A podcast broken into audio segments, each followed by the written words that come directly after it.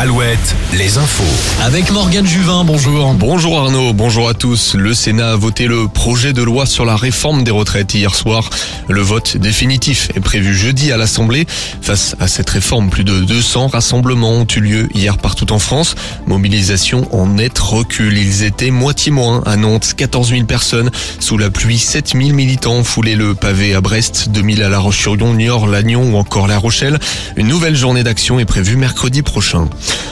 Près de Saumur, une entreprise a été cambriolée cette semaine. L'usine Tout pour le fruit est spécialisée dans la distribution d'emballage pour fruits et légumes.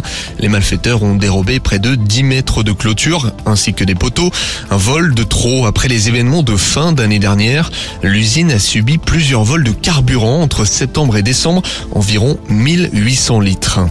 Ils ont été les rois d'Angleterre. Victoire historique du 15 de France au tournoi des 6 nations hier contre le 15 de la Rose. Succès 53-10. Il fallait remonter à 2005 pour voir les Bleus s'imposer à Twickenham dans le cadre du tournoi. En handball, notons la qualification des Bleus au prochain Euro. Qualification grâce à une victoire contre la Pologne. Ça n'était pas mérité. En Ligue 1 de football, le Stade Brestois s'est incliné 2-1 à Francis Leblé face au Paris Saint-Germain. 2-1 grâce à un but d'Mbappé à la 90e minute. Rennes de son côté doit se contenter d'un match nul à Auxerre 0-0. Une division en dessous, nouvelle défaite de la Lanterne Rouge Niort, défaite de Laval, nul de Bordeaux et puis victoire de Guingamp.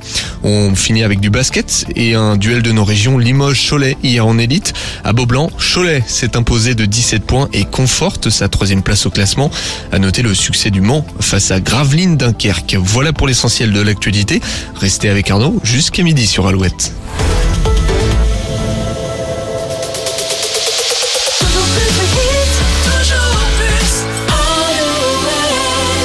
See tonight. It could go either way